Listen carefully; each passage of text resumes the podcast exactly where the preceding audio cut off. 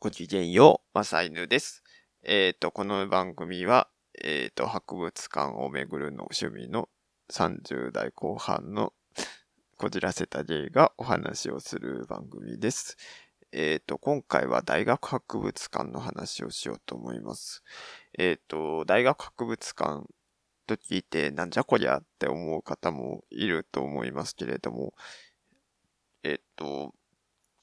まあ大学には当然あの学術機関としていろんなあの貴重な研究に使う品が集まっておるので、それをあの学内の人ではなく一般に公開をしてるみたいなパターンがあるんですね。まあ研究成果なんかも発表してたりなんかして。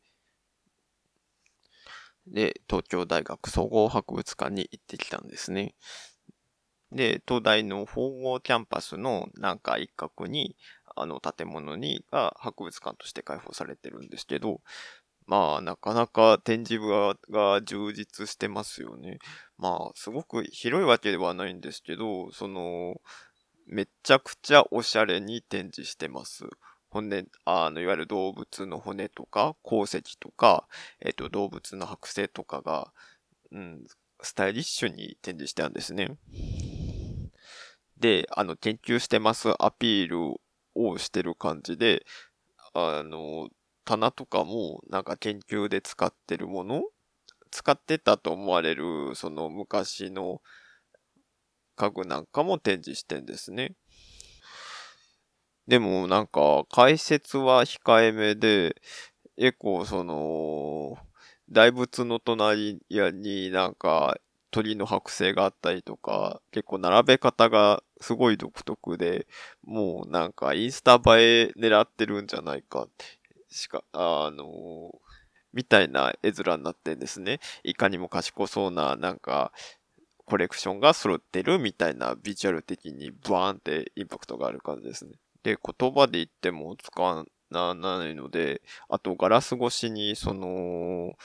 実際に研究員のいる、あの、研究所が見えるみたいな。で、時間帯によっては、その、実際に学生か教授かわからない、どの立場の人間かはわかんないんですけど、あの、実際に机に向かって作業してるみたいなとこも見えたりするんですね。でも、研究者としては、なんか落ち着かないんじゃないかなって思うんですけどね。なんか、その、収蔵庫の隣の机と椅子とか、あと単層年代測定器の大きい機械とかもなんかガラス越しに見えて、まあ、私は見えなかったんですけど、その、運が良ければ実際に使っているところにお目見お目見えできるみたいな配置でしたね。まあ、あの、実際、大学博物館、おまけみたいな位置づけなところも多い中、その、東大のは圧倒的になんか、うん、その、なんか雰囲気のいい知的なデートにも使えるようなレベルのものでしたね。うん。で、また最近行ったシリーズで、今度は千葉大学のサイエンスプロムナードってとこも行ってきたんですけど、そこは、えー、っと、はい、千葉大学の、なんか、その、どっかの研究棟の1階ロビー部分に、なんか研究のネタみたいのを提示してたんですね。で、なんか、そこは学生さんが、あの、案内をしてくれたんですけど、なんかその数学の順列組み合わせの話が、話が立体で解けるみたいな、パズルみたいな話とか、まあなんかその数学の複雑な話をなんか図でわかりやすくしたやつをなんかちょっと不慣れな感じの学生さんがあの解説してくださったんですね。あと、こじんまりとカエルの卵の標本とか、あの、えっ、ー、と、動物のやっぱり骨が展示してあって、なんかちょっと後ろになんか進化の過程みたいな話の解説があって、なかなか興味深かったですね。あと、なんか沖、えっ、ー、と、南極に持ってきている、あの、観測装置みたいなのもあって、まあ、あの、統一感はないんですけど、でもミニ科学博物館みたいな感じで、なかなか面白かったです。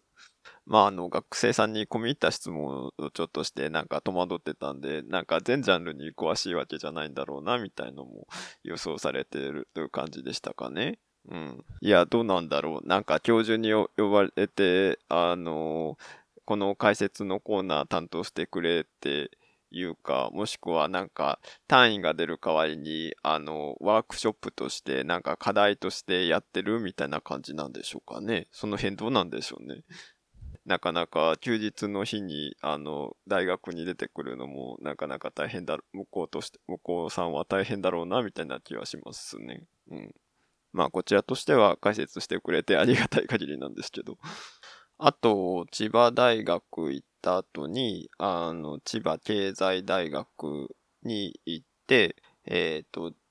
千葉経済大学の地域経済博物館っていうのも、これも大学の、あの、施設の一角、一部屋のところの規模で、あの、地域経済の話をしてたんですね。まあ、あの、若干郷土資料館に近いかなという感じではあるんですけど、その、まあ、あの、千葉県の経済ぐらいな規模で、まあ、地域の産業とか、それにまつわる話ですね。えっ、と、まあ、主に、あの、千葉県では、あの、貝、貝を取って生活していたみたいな道具とか、で、一番面白かったのが、えっ、ー、と、その、鎧兜が展示されてるんですけど、まあ、鎧兜が展示されてるって言ってたら、まあ、普通に、あのー地域の武将がいたところには大抵、そのなんか地元の名士のトロイカブトがボボーンって登場してるのはよくあることなんですけど、その解説文がなかなかだったんですね。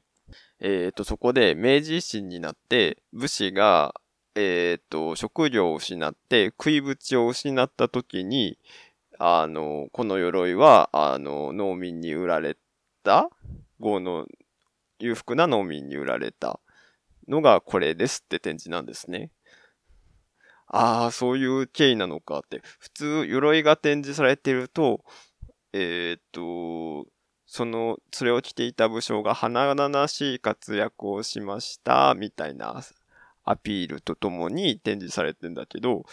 なんかそこが経済視点だなって思ったかなって。なんかその時代の移り変わりの切ない一コマが解説文にあって、うん。まあ、あの、展示物だけ見てたら、あの、ただの鎧兜だなって感じですけど、なんか切ないお話が書いてあったなって。まあね、なんか、いろんな規模の大学博物館、うん、たまたま、あの、一週間のうちに3カ所巡る機会があったので、いろいろご紹介してきたんですけど、まあ、あの、ち、うん、近くの大学とかで展示物あると見に行ってもいいんじゃないかななんて思います。えっ、ー、と、まあ、あの、無料であるところが多いので、あの、散歩ついでぐらいに行くのがちょうどいいかもしれません。で、まあ、あの、気合入れてる大学もあるので、あの、もしインスタ映えを狙いたいどびっくりしたのを狙いたい場合は、やっぱり東京大学とか、今回紹介してない明治大学がおすすめです。うん。明治大学はアイアンメイデンがあるんですね。うん。また明治大学の博物館の話はまた今度しましょう。以上です。ではまた。